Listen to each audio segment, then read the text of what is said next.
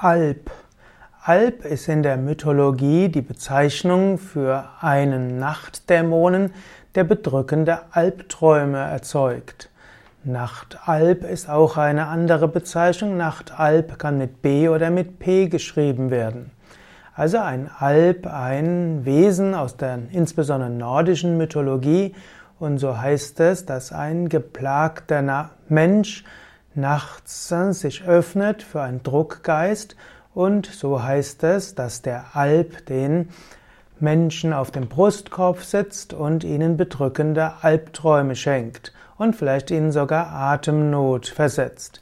Der Mensch weiß da nicht, dass er tagsüber zwar normal ist, aber nachts von einem Dämonen geplagt wird. Nachtalb ist also eine späte Bezeichnung für ein Fantasie- und Sagenwesen. Das hieß ursprünglich Mare, M-A-H-R, und soll nachts den Menschen Albträume erzeugt haben. Eine andere Bezeichnung für Alb ist auch Succubus oder ne, Ink, beziehungsweise Incubus. Das ist derjenige, der oben liegt, oben brütet und dann dafür sorgt, dass der Mensch eben Albträume bekommt.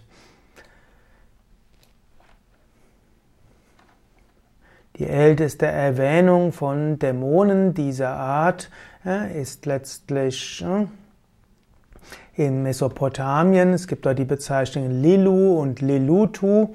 Und das sind Dämonen, die den Menschen im Schlaf in Form erotischer Träume erscheinen. Später wurde das auch in die jüdische und christliche Mythologie übertragen und dann gab es eben Lilith und die Lilith ja, gilt unter anderem auch als die Königin der Nacht, also auch diejenige, die einem nachts erscheint, insbesondere auch als erotische Träume erscheint. Und so ist die weibliche Form des Albes, ist auch die Succubus oder auch Succuba. Das heißt, die weibliche Albfrau ist letztlich die Succuba, Succubus oder eben auch die Lilith. Im Christentum wurden nächtliche Ejakulationen als nächtliche sündhafte Träume angesehen und so wurden die Albträume manchmal eben auch gesehen, als dass dort ein dämonisches Wesen nachts eben äh, mit dem Menschen Geschlechtsverkehr hätte. Ja, so gibt es verschiedene Bezeichnungen für Alb und Albträume. Ich würde Albträume anders einordnen, als zu sagen, das sei ein Dämon. Aber mit dem Dämon könnte man schon sagen, dass Albträume manchmal etwas zu tun haben mit höheren Kräften oder auch mit höheren Erfahrungen.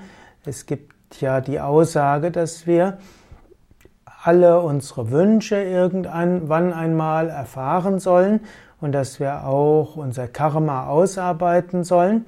Und da heißt es auch, dass nicht alles Karma ausgearbeitet werden muss im physischen Körper, in der physischen Welt.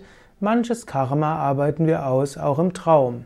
Und vielleicht spielt in dieser Mythologie der Alp, der, des Alpes oder auch des Albes und des Nachtalbes, wie auch im Succubus und Incubus, ne, spielt dort die Rolle, dass äh, höhere Kräfte auch verantwortlich sein können für Albträume. Wir lernen etwas, auch im Albtraum könnten wir anders sagen. Indem wir bestimmte Erfahrungen auch im Traum machen, lernen wir dafür auch für das Wachbewusstsein.